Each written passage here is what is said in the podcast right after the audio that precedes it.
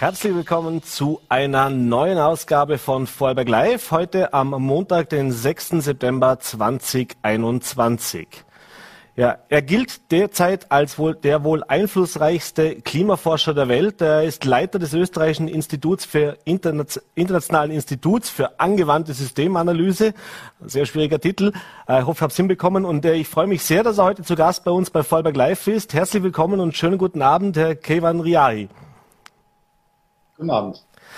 Ja, Herr Riai, wir wollen uns heute ein bisschen um übers Klima unterhalten. Ein Thema, um dem man von momentan ja fast nicht vorbeikommt. Äh, jetzt haben wir im Sommer diese ganzen Extremwetterereignisse gehört, die, die Waldbrände in Südeuropa, Überschwemmungen in Deutschland. Äh, auch wir in Österreich, wenn wir Gott sei Dank auch noch relativ glimpflich davongekommen sind, haben einen Sommer erlebt, wie wir schon lange nicht mehr hatten, mit sehr, sehr viel Niederschlag, äh, wenig Sonnenstunden. Aber natürlich gibt's viel drastischere Ereignisse rund um den Globus zu beachten und man hat das Gefühl, das hat sich jetzt auch ordentlich gesteigert. Dementsprechend sind die Diskussionen rund um den Klimawandel wieder aufgepoppt. Äh, vielleicht von Ihrer Seite kurz die Einschätzung. Waren Sie als Experte oder sind Sie als Experten auch überrascht worden von dieser Häufung, von dieser großen Anzahl an Extremwetterereignissen, die wir dieses Jahr erlebt haben? Oder ist das etwas, mit dem man mehr oder weniger, wenn man sich die Modelle angeschaut hat und auch die letzten Jahre verfolgt hat, rechnen musste? Ähm, also was man äh, sehr gut aus der, äh, nicht nur aus den Modellen, aber auch aus der ähm, äh, aus dem Studium des vergangenen Klimas ablesen kann, ist, dass sich die sowohl die Häufigkeit der, der Klimaereignisse als auch die Intensität der Extremereignisse sehr stark verändert haben.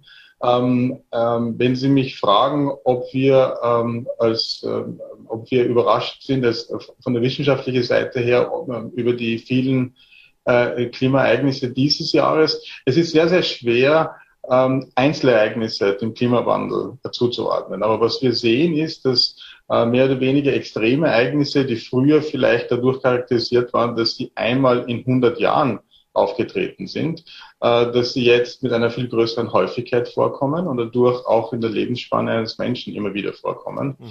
Äh, das heißt, die jetzigen Ereignisse, die wir sehen, hätte man ohne Klimawandel nicht ausschließen können. Mhm. Aber dass äh, mehr oder weniger die letzten 10 bis 15 Jahre fast jedes Jahr ein Hitzerekord gebrochen worden ist, das ist statistisch äh, nicht mehr. Also das ist natürlich statistisch sehr eindeutig und auch, dass die extreme Ereignisse in der Intensität zunehmen, ist auch sehr eindeutig. Mhm. Jetzt gibt es ja Klimareports und die Forschungsklima nicht erst seit gestern. Ich glaube, seit 1990 wird dieser jährliche Report auch veröffentlicht. Äh, hat sich da jetzt, sage ich mal, in den letzten zwei, drei Jahren noch was geändert? Also sprich, dass man merkt, es geht schneller, als man erwartet hat, äh, die Rechenbeispiele stimmen nicht mehr oder ist das so, dass man sagen muss, äh, was wir 1990 schon vorhergesagt haben, das erleben wir jetzt eben? Ähm, also 1990 wurde bereits, ähm, also bereits die, die, also es gibt ja Klimamodelle seit den 70er Jahren mehr oder weniger. Also die erste Studie über den äh, Klimawandel gab es 1800 also in der zweiten Hälfte des 18. Jahrhunderts, mhm. äh, 19. Jahrhunderts von Arrhenius.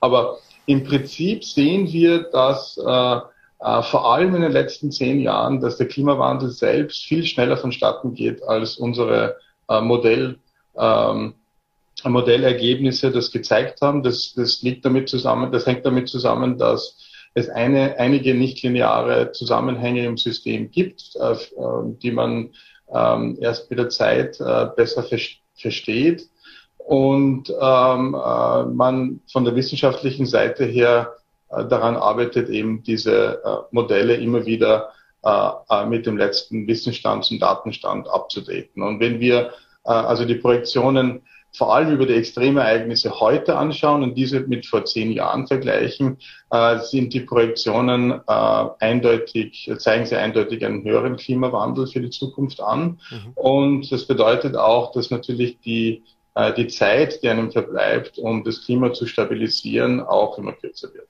Mhm. Apropos Zeit, jetzt gibt's äh, in der Politik, hat man das Gefühl, viele Vorgaben, viele Vorhaben. Jeder sagt, ja, wir kümmern uns um den Klimawandel, wir setzen uns Ziele. Da gibt's äh, von 2030, 2040, 2050 wird da teilweise gesprochen, also sprich die nächsten 10, 20 Jahre, wo dann endlich äh, ja hier wirklich die Maßnahmen greifen sollen.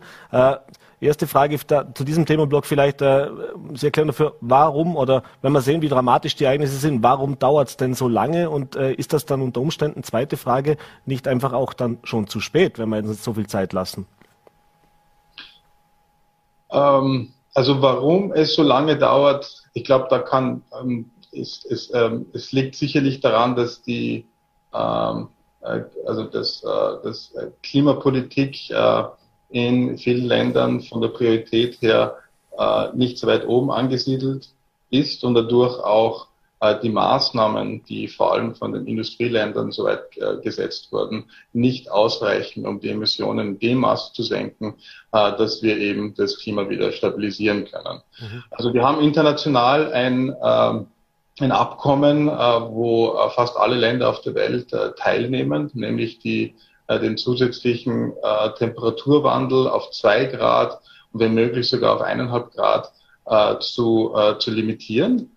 Äh, und um dieses Ziel zu erreichen, das, das kann man nur erreichen, indem man die CO2-Emissionen auf Null senkt. Mhm. Äh, global muss das so ungefähr passieren bis 2050.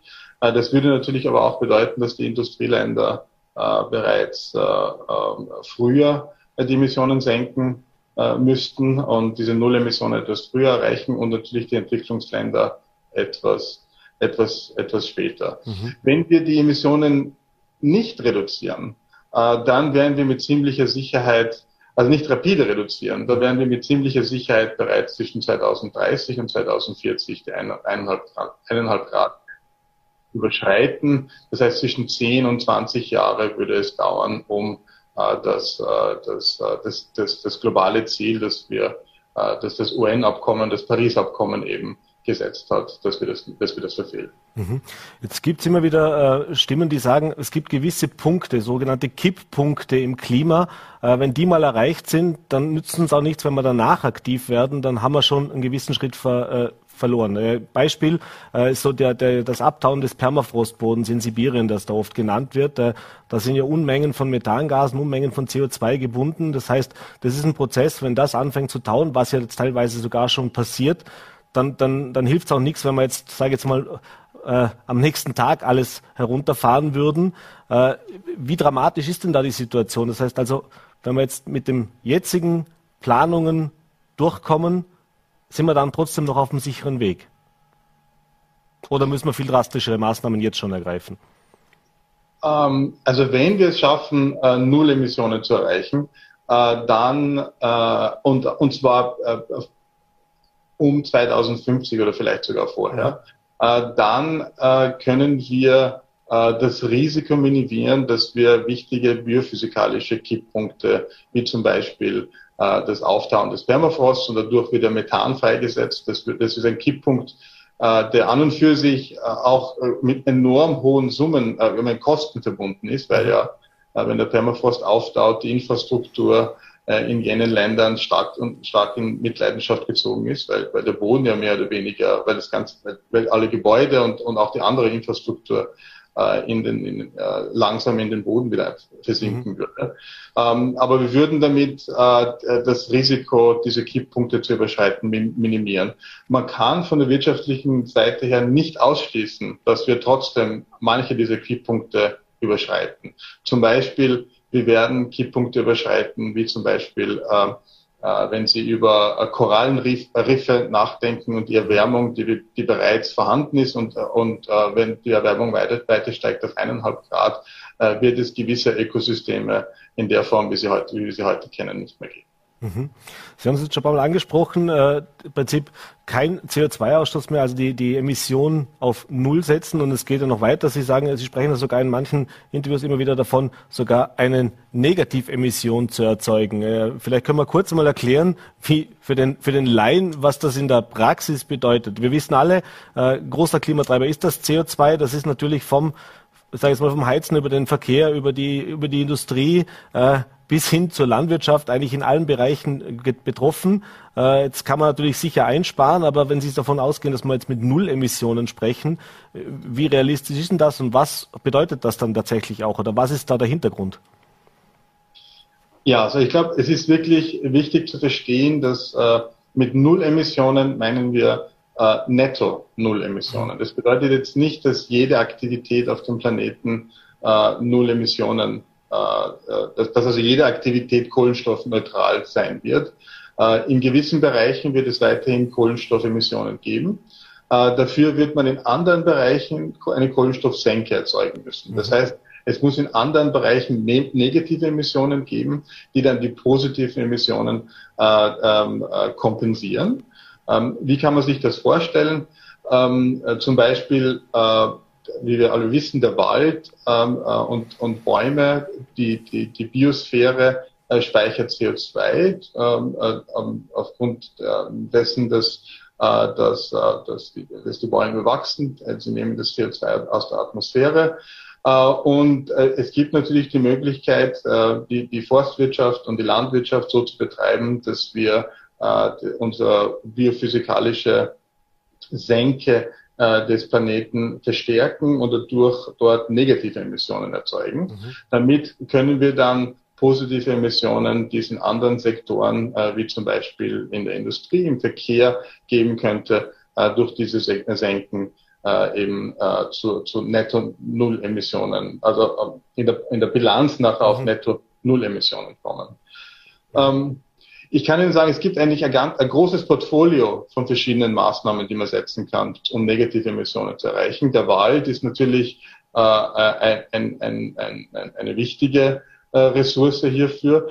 Ähm, aber es gibt auch äh, technologische Möglichkeiten. Man kann zum Beispiel aus der Biomasse Strom und Wärme erzeugen und dann bei dieser Strom- und Wärmeerzeugung die CO2, das CO2, das entsteht bei der äh, Verbrennung und dass sie aus der Atmosphäre Biomasse entnommen wurde, mhm. kann man dann aus dem Rauchgas entfernen und kann man wieder in die Erdöllagerstätten zurück äh. Da würde man eine technologische Option haben, wo man auf der einen Seite aus der Biomasse Energie erzeugt, aber auf der anderen Seite auch negative Emissionen kreiert. Ähm, es gibt jetzt immer mehr Vorschläge auch, ähm, diese äh, CO2-Entnahme direkt aus der Atmosphäre vorzunehmen. Man kann sich das vorstellen wie große Fabriken, die äh, dann äh, mehr oder weniger mit Strom und mit Wärme versorgt werden und diese Strom und Wärme umwandeln in CO2-Entnahme aus der Atmosphäre und die dann wieder in, in, in, in Lagerstätten ge, ge, gepumpt werden. Also mhm. es ist sehr, sehr wichtig, dass wir beides verstehen. Wie können wir den Wandel herbeiführen, um die Emissionen innerhalb des Systems zu verringern. Und ähm, gleichzeitig in diese anderen Optionen investieren und forschen, um diese Technologien dann auch wirklich äh, zur Verfügung zu haben, äh, wenn wir äh, besseres Verständnis der, der Kipppunkte auch haben und äh, wenn wir sehen, um eben auch ähm, vielleicht ähm, die Emissionsreduktionen zu beschleunigen, mhm. äh, die konventionelle Vermeidung, aber auch negative Emissionstechnologien anzuwenden, um so bald wie möglich, so rasch wie möglich auf Null-Emissionen herunterzukommen. Mhm. Da steckt natürlich ein ganzer Batzen an Innovation auch drin und das ist auch so eine Diskussion, die immer wieder geführt wird. Äh, die einen warnen davor, dass wir uns darauf einstellen müssen, dass wir auf einiges verzichten müssen künftig, äh, um diese Ziele zu erreichen. Äh, die anderen sagen, es geht durch Innovation, also ohne Verzicht wird es ablaufen. Äh, und Sie haben gesagt, man muss weniger über Verzicht und, äh, und äh, Innovation sprechen, sondern mehr über Systemwandel sich unterhalten, wenn ich Sie richtig verstanden habe. Äh, vielleicht können wir darauf noch kurz eingehen. Also wie viel Verzicht wird für den Einzelnen notwendig sein, beziehungsweise warum denken Sie oder was steckt dahinter, wenn Sie davon einem Systemwandel sprechen, der dann eher so klingt, als wäre es wenig Verzicht und doch mehr Innovation? Ja, also, also ich glaube, ohne Innovation wird es auf keinen Fall gehen, weil äh, um äh, netto null Emissionen zu erreichen, äh, ist einfach notwendig, wirklich äh, äh, fundamental die Systeme so zu verändern, dass wir mit einem Bruchteil der CO2-Emissionen von heute äh, auskommen und gleichzeitig eben äh, die, die Negativ-Emissionsoptionen ähm, auch, auch, auch verstärkt benutzen. Ähm, ähm, mit dem Systemwandel, ähm, also, also ich, ich glaube, es ist wichtig zu verstehen, ähm, dass wir auf ein System umsteigen müssen, äh, wo wir mit reduzierter CO2-Emission ähm, äh, eine bessere Dienstleistung zur Verfügung stellen können. Also der fundamentale Wandel, der stattfinden würde, ist einfach eine Dienstleistung zur Verfügung zu stellen, die qualitativ besser ist, die günstiger ist, ähm, wo Mobilität zum Beispiel, äh, es, wo ein neues Mobilitätssystem vorhanden ist, das bei niedrigeren Emissionen einen äh, von A nach B mit einer schnelleren, also äh, äh, in kürzerer Zeit, mhm. äh, aber auch äh, auf eine bequemere Art äh, ähm, mehr oder weniger die Reisen ermöglicht, als es, als wir das kennen mit dem mit dem herkömmlichen Auto. Mhm. Uh, und solche Systeme gibt es äh, ähm, Dutzende von verschiedenen Studien, die zeigen, dass äh, wenn die notwendigen, äh, äh, die notwendigen Investitionen, vor allem in die Infrastruktur, äh, wenn die getätigt werden, äh, kann man tatsächlich ein viel besseres System äh, kreieren. Und das Zweite, was natürlich passieren muss, ist, dass wir jene Reformen durchführen, um, dass es tatsächlich ermöglicht, von dem jetzigen ähm, System umzusteigen auf also sogenannte Shared Economy, mhm. äh, wo viele Dienstleistungen mehr oder weniger geteilt werden, aber die natürlich auch qualitativ viel hochwertiger sind als die Dienstleistungen, die wir jetzt haben, wo jeder einzelne mehr oder weniger jedes Produkt, jedes Auto ähm, äh, ähm, äh, besitzt, anstelle von ähm, äh, eine, eine sehr effiziente Art, Dienstleistungen miteinander zu teilen, um, um eine höhere Qualität eben zu garantieren. Mhm. Jetzt gibt es natürlich eine ganze Reihe von Maßnahmen, die man äh, treffen kann. Was würden jetzt Sie sagen, wenn wir jetzt auf Europa blicken, was ist so der dringendste oder was sind so die dringendsten Punkte, wo man am schnellsten auch agieren sollte und vielleicht auch könnte mit bestehenden äh, Technologien, mit bestehenden Innovationen? Was ist so die Forderung oder die, der, der Wunsch auch an die, an die verantwortliche Politik? Ja, also man muss, glaube ich, ähm, die, die Maßnahmen äh, zunächst einmal, glaube ich, muss man CO2 äh, in der gesamten Ökonomie einen, einen Preis geben, so damit, äh, damit auch äh, die äh, CO2-Emissionen in den verschiedenen Produkten eingepreist wird. Äh, und der Konsument auch wirklich die Möglichkeit hat, jene Produkte zu wählen, die einen niedrigeren die mehr oder weniger äh, dann auch am Markt günstiger sind aufgrund dessen, dass sie einen geringeren CO2-Preis, äh, aufgrund dessen, dass sie mit einem geringeren CO2-Ausstoß verbunden sind. Mhm. Und dann, äh, glaube ich, ähm, ist es, ist es notwendig und, und hier spielt ja Österreich auch eine Vorreiterrolle, den Stromsektor äh, zu, äh, also die CO2-Emissionen im Stromsektor auf Null zu reduzieren mhm. und gleichzeitig den Stromanteil in den Verbrauchssektoren zu erhöhen. Das heißt, man muss den Transportsektor, äh, die Industrie, ähm, äh, die, die Haushalte so weit wie möglich verstromen den Stromanteil dort erhöhen und gleichzeitig die CO2-Emissionen im Stromsektor zu senken.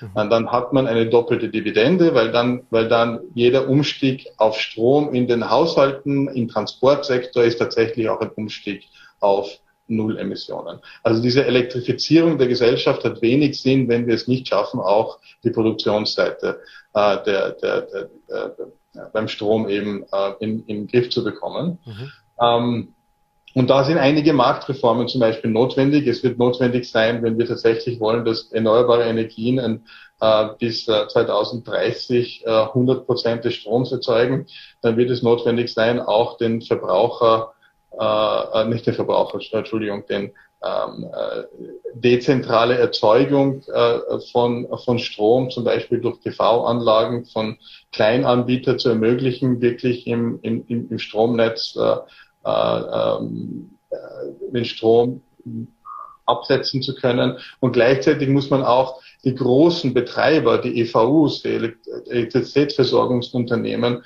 ähm, äh, mu muss man ihnen helfen, dass sie eben von einem reinen Stromanbieter zu einem Resilienzanbieter werden. Also es muss äh, Kapazitäten geben, dass zu den Zeitpunkten, wo eben keine Sonne äh, vorhanden ist, äh, wo eben, wo es bewölkt ist, wo auch kein Wind weht, äh, dass zu diesen Zeitpunkten auch tatsächlich es Unternehmen gibt, die auch ähm, die helfen, Stabilität des Netzes weiterhin zu garantieren. Mhm. Ähm, und da bedarf es eben auch zu, zu, zu gewisser Marktreformen. Mhm.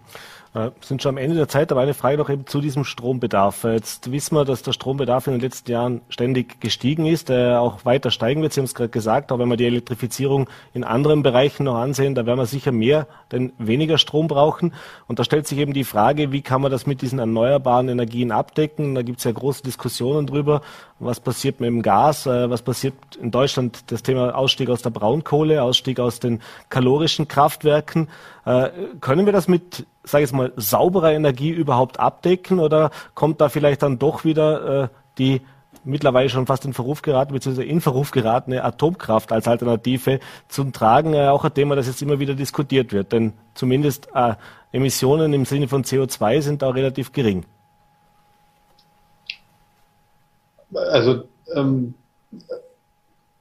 die, was wir sehr gut verstehen, ist, die, dass die technologischen Potenziale der erneuerbaren Energien bei weitem ausreichen, um den jetzigen Energiebedarf bereitzustellen. Mhm. Ähm, äh, es geht da hier natürlich äh, um die Frage der Akzeptanz. Ähm, äh, man wird nicht jedes Wasserkraftwerk bauen wollen, weil da gibt es äh, Zielkonflikte mit, mit, äh, ander, mit, ja, mit, mit äh, anderen Prioritäten, gesellschaftlichen Prioritäten wie Landschaftsschutz und so weiter. Äh, man muss halt einen Mittelweg finden, um ähm, auf der einen Seite äh, die ähm, erneuerbare Energien attraktiv zu machen und sie so weit wie möglich auszubauen. Gleichzeitig auch in äh, vor allem in Optionen investieren, die, die das Lastmanagement ermöglicht. Also äh, Speicherungstechnologie wird sehr wichtig sein äh, und äh, also technologisch ist, äh, ist der Umstieg auf die erneuerbare Energien, glaube ich, kein, kein großes, mhm. äh, ist mit Sicherheit kein großes Problem. Ökonomisch ist es auch kein großes Problem mehr, weil die erneuerbaren Technologien ja einen äh, rasanten äh, Preisverfall erlebt haben in den, mhm. nächsten, in den letzten 15 Jahren. Also ein Faktor 10 ist, ist die Photovoltaikzelle billiger geworden als als äh, äh vor 10, 15 Jahren und, und, und äh, von dem Preis, aufgrund dieses Preisvorteils wird wahrscheinlich der Markt bis zu einem gewissen Grad das auch übernehmen und äh, die Erneuerbaren äh, werden ihren, ihren Marktanteil immer weiter erhöhen. Die, äh, man braucht aber natürlich die, Gesetz, die Gesetze und die politische äh, Unterstützung, um das innerhalb der Zeit zu machen, die notwendig ist, um eben die äh, äh, Paris-Ziele zu erreichen. Mhm. Vielleicht in einem Satz noch eine allerletzte Frage. Äh, wie optimistisch sind Sie, dass die Politik in Österreich, Europa und auf der ganzen Welt jetzt tatsächlich auch diese Maßnahmen umsetzt? Sie machen seit vielen Jahren, sind Sie in dieser Thematik beschäftigt. Wir haben jedes Jahr diesen, äh, diesen äh, Report auch dazu. Äh, sind alles keine Neuerungen, wie wir gerade gehört haben. Seit vielen Jahren weiß man, was da auf uns zukommt. Haben Sie das Gefühl, dass jetzt tatsächlich ein Zeitpunkt ist, wo sich da auch was ändert? Ähm, also ich, ich, es ist sicherlich so, dass äh, wir in den letzten Jahren äh, schon auch einen, äh, einen, einen, einen Wandel sehen, ähm, wenn man sich die Gesetzeslage in einigen Ländern äh, anschaut. Also ich bin, bin optimistisch, dass äh, vor allem äh, in Europa es möglich sein wird, diese Ziele zu erreichen. Ähm, äh, andere Länder haben, glaube ich, viel schwierige Rahmenbedingungen als Europa, für die ähm, werden die Paris-Ziele ähm, eine größere Herausforderung sein. Das sind vor allem äh, jene Länder, die äh, ähm, hohe Einnahmen haben aufgrund ihrer ähm, fossilen Energieträger und aufgrund des fossilen Energieexportes. Ähm, es wird viel zu wenig ähm, äh, mit einbezogen in die Kalkulationen, ja, dass, dass, dass äh, Regionen wie Europa die ja sehr, sehr viele fossile Energie importieren, äh, auch daraus Kapital schlagen können, weil nachher die Wertschöpfungskette ja in Europa ist in der Zukunft und mhm. wir weniger Geld äh, für Energie, äh, Ressourcenimporte und Energieimporte in Zukunft ausgeben können. Also ich bin, bin durchaus, äh, bin durchaus optimistisch. Ähm, Europa muss sich halt überlegen, wie sie, äh, wie, wie, wie wir ähm, andere Länder unterstützen können, um diesen Wandel auch herbeizuführen. Herr Riahi, bedanke mich, dass Sie sich die Zeit genommen haben. Äh, haben wir mit einem optimistischen Ausblick dieses Gespräch noch beenden können. Doch ein das Thema mit einem positiven Ende, hoffen wir doch für uns alle. Herr Riahi, nochmal vielen Dank für die Zeit. Äh, liebe Grüße nach Graz und äh, einen schönen Abend. Vielen Dank. Schönen Abend, vielen Dank. Ja, meine Damen und Herren, und wir machen jetzt weiter mit unserem nächsten Gast. Äh, ja, am Mittwoch ist es jetzt soweit. Äh, zuerst war nicht ganz klar, letztes Jahr findet statt, findet nicht statt, viele Absagen, viele Verschiebungen. Dann gab es eine Messe, die war, naja, unter gewissen Vorzeichen hat man sie gemacht, aber so ganz glücklich war, glaube ich, niemand damit am Ende.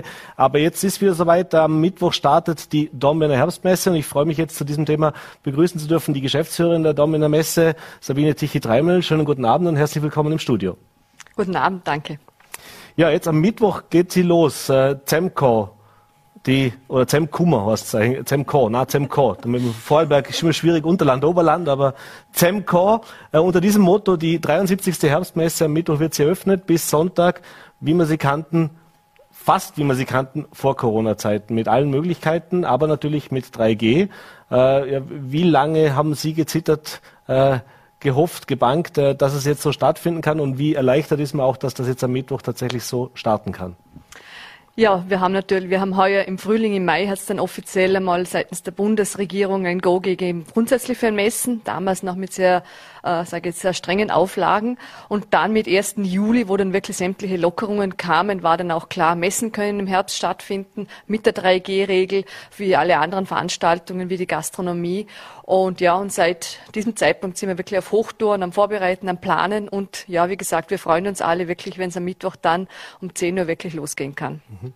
Mit gewohnt bunten Programm natürlich, äh, aber auch wieder mit äh, dem Messezelt, dem beliebten. Äh, das heißt also auch die Gastronomie, auch die Musik, all das kann wieder stattfinden. Hat es da noch spezielle Vorbereitungen bedarf, bedurft oder war das jetzt sowas, wo Sie sagten, das hat jetzt geklappt, wenn wir eben seit 1. Juli diese Lockerungen bei uns in Österreich haben. Gott sei Dank und jetzt können wir wirklich Vollgas durchstarten. Ja, wie gesagt, mit der 3G-Regel, die gilt eigentlich für alle, für das gesamte Messegelände. Das heißt, bei allen Eingängen werden die Besucher geprüft, auf genesen, getestet, geimpft. Und das gilt natürlich auch für das Wirtschaftszelt. Und auch hier kann die Gastronomie normal genossen werden, wie in anderen allen Bereichen. Also beliebte Burgenlandhalle, Ländle-Gastronomie. Also es wird sehr viel an Gastronomie und Kulinarik geboten. Und das war letztes Jahr schwierig, war nicht möglich, äh, aber heuer sind wir zuversichtlich, dass das funktionieren kann. Alle Hygienevorschriften, die wir so oder so einhalten, werden natürlich auch heuer ganz äh, massiv eingehalten, kontrolliert. Also es kann sich der Besucher, die Besucherin wirklich sicher fühlen und kann einen tollen Messetag erleben und auch einen Messeabend. Und kann sich auch vor Ort noch testen lassen und sogar an zwei Tagen, glaube ich, impfen lassen, wenn man das noch ja. kurz entschlossen machen möchte. Genau, also wir können sich vor Ort, wir haben ein Impfzelt, ein kleines Impfzelt beim Eingang eingerichtet. Also wer sich hier spontan impf, äh, testen lassen will, kann das jeden Tag machen. Und der Impfbus steht am Mittwoch und am Donnerstag bei der Messe, beim Haupteingang. Auch da kann man sich spontan dann noch impfen lassen, wenn man das möchte. Mhm. Vielleicht nur zwei, drei der Highlights. Was muss man auf dieser Herbstmesse unbedingt gesehen haben, besucht haben? Mitgemacht haben? Es ist immer schwierig, Highlights zu sagen. Für mich ist die gesamte Messe ein Highlight. Es sind sehr viele äh, beliebte Klassiker, wie gesagt, auch die Burgenlandhalle, das Mauern Wirtschaftszelt. Ich sage aber auch immer das ganze Thema Wohnen, Einrichten, Schmökern. Und eine Messe ist einfach ein haptisches Erlebnis. Äh, man kann Sachen probieren, man kann sie angreifen, man kann sie anschauen. Auch die Modeschau, die klassische Modeschau wieder in gewohnter Form, in großer gewohnter Form. Und natürlich auch für mich persönlich einfach die Eröffnung, die wir heuer wirklich groß wieder machen können. Unsere all, alle Gäste, Ehrengäste begrüßen dürfen. Das war letztes Jahr auch nicht möglich. Also es ist eigentlich wirklich ein buntes Programm. Der Bauernmarkt für Kinder ist sehr viel geboten. Vergnügungspark ist da. Also für die gesamte Familie einfach ein buntes Programm. Familien können auch mit mit der Familiencard äh, gratis zur Messe kommen. Also es ist wirklich für allen und für jeden was dabei und wir freuen uns wirklich, als äh, die 73. Herbstmesse jetzt eröffnen zu dürfen, als die erste große Messe jetzt in Österreich. Mit der Herbstmesse starten wir auch in den gesamten Veranstaltungsherbst. Und ja, wie gesagt, in Österreich starten jetzt wirklich alle Messen durch, September, Oktober. Wir hoffen natürlich, dass die 3G-Regel bleibt für alle anderen Kollegen und Messeveranstalter, dass wir auch wirklich auch planen können. Mhm. Sie haben es gerade schon angesprochen. Natürlich endet die Messesaison nicht mit der Herbstmesse. Es geht eigentlich erst wirklich los. Ich habe mir da ein paar rausgesucht. Also die Interactive Fest, an der auch unser Haus äh, maßgeblich ist, die findet dann am 21. September statt. Äh, danach gibt's noch die W3 und Fair Rheintal gleich im Anschluss. Äh, die Gustav gibt's noch, äh, die Ausbildungsmesse, äh, Konzerte und, und, und kulturelle Veranstaltungen dann auch noch. Äh, ja, jetzt wissen wir natürlich alle nicht, was der Herbst noch bringt. Äh, wenn man momentan so die Schlagzeilen jeden Tag hört, dann ja, weiß man eigentlich, dass man nichts weiß. Äh, die Zahlen steigen, aber gibt's neue Maßnahmen, gibt's die nicht? Äh, jetzt ist man natürlich leidgeprüft aus den letzten eineinhalb Jahren. Äh, wie viel Sorge schwingt denn da schon mit? Ja, leidgeprüft. Es waren große Herausforderungen die letzten eineinhalb Jahre. Es war immer planen, vorbereiten, dann zum Teil leider Gottes wieder absagen müssen. Also gerade auch letztes Jahr im Herbst gab es ja die Ampelregelung, die gerade der Veranstaltungsbranche und der Messebranche dann im Oktober quasi wieder das Licht ausgelöscht hat. Äh, es ging ja dann weiter. Wir sind leidgeprüft, aber wir haben sehr viel gelernt. Das heißt also Flexibilität und das Ganze ist natürlich für uns tagtäglich eigentlich schon ein Thema geworden. Äh, ja, wir müssen abwarten. Es gibt diese Woche die große äh, Regierungsklausur, wo wir wirklich die Maßnahmen jetzt konkret für den Herbst äh, bestimmt werden. Äh, ich hatte auch letzte Woche die Möglichkeit, mit der Ministerin Köstinger ein gutes Gespräch zu führen. Auch sie plädiert auf die 3G-Regel. Aber natürlich müssen wir alle schauen, was bringt der Herbst.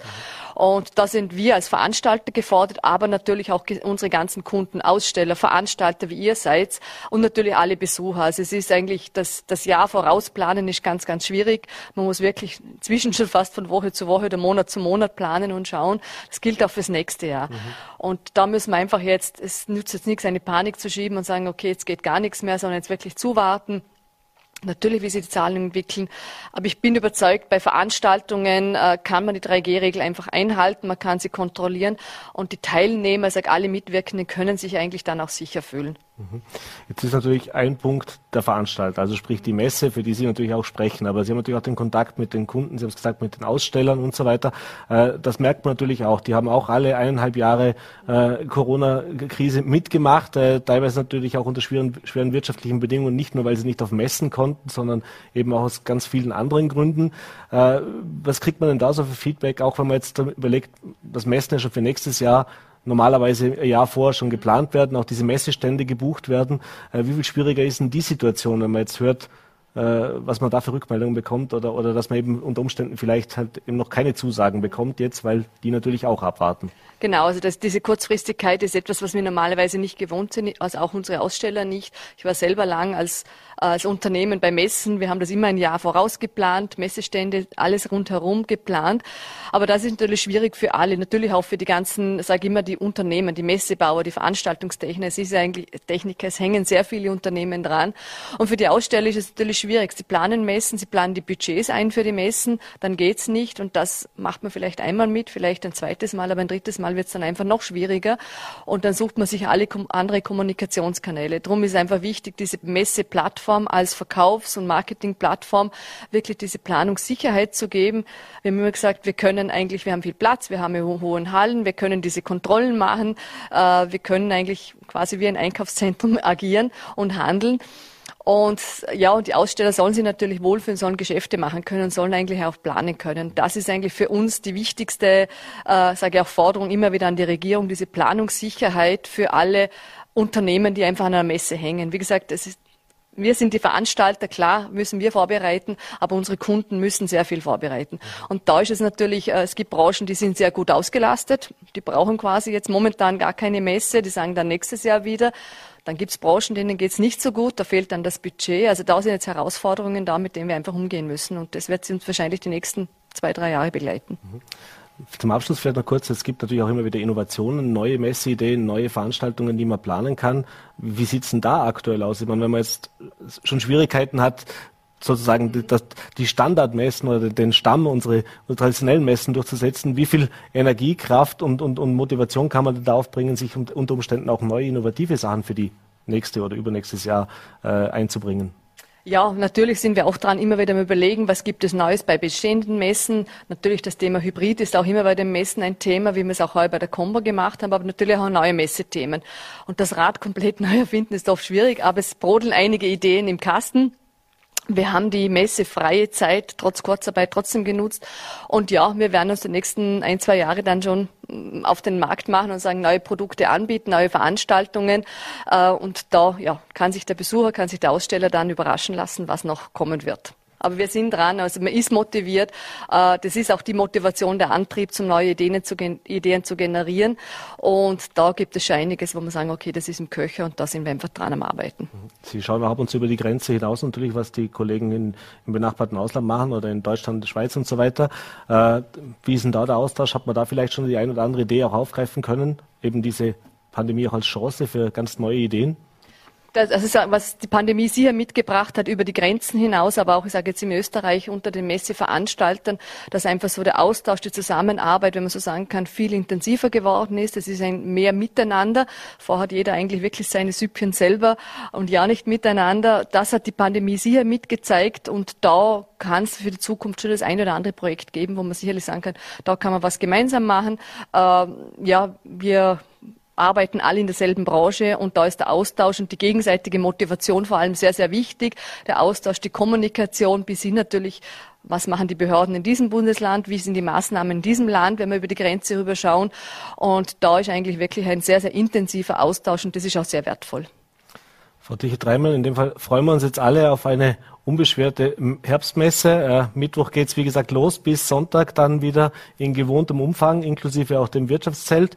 Ich bedanke mich für den Einblick und bedanke mich für den Besuch im Studio und wünsche jetzt schon toi toi toi viel Spaß und eine schöne Eröffnung und eine schöne, erfolgreiche Herbstmesse. Dankeschön. Dankeschön. Und das war's mit der heutigen Ausgabe von Vollberg Live. Ich hoffe, es hat Ihnen gefallen. Wenn Sie mögen, wie gehabt, morgen wieder 17 Uhr, Voller.at, VNRT und Ländle TV. Bis dahin wünsche ich Ihnen einen schönen Abend, gesund lieber und hoffentlich bis morgen.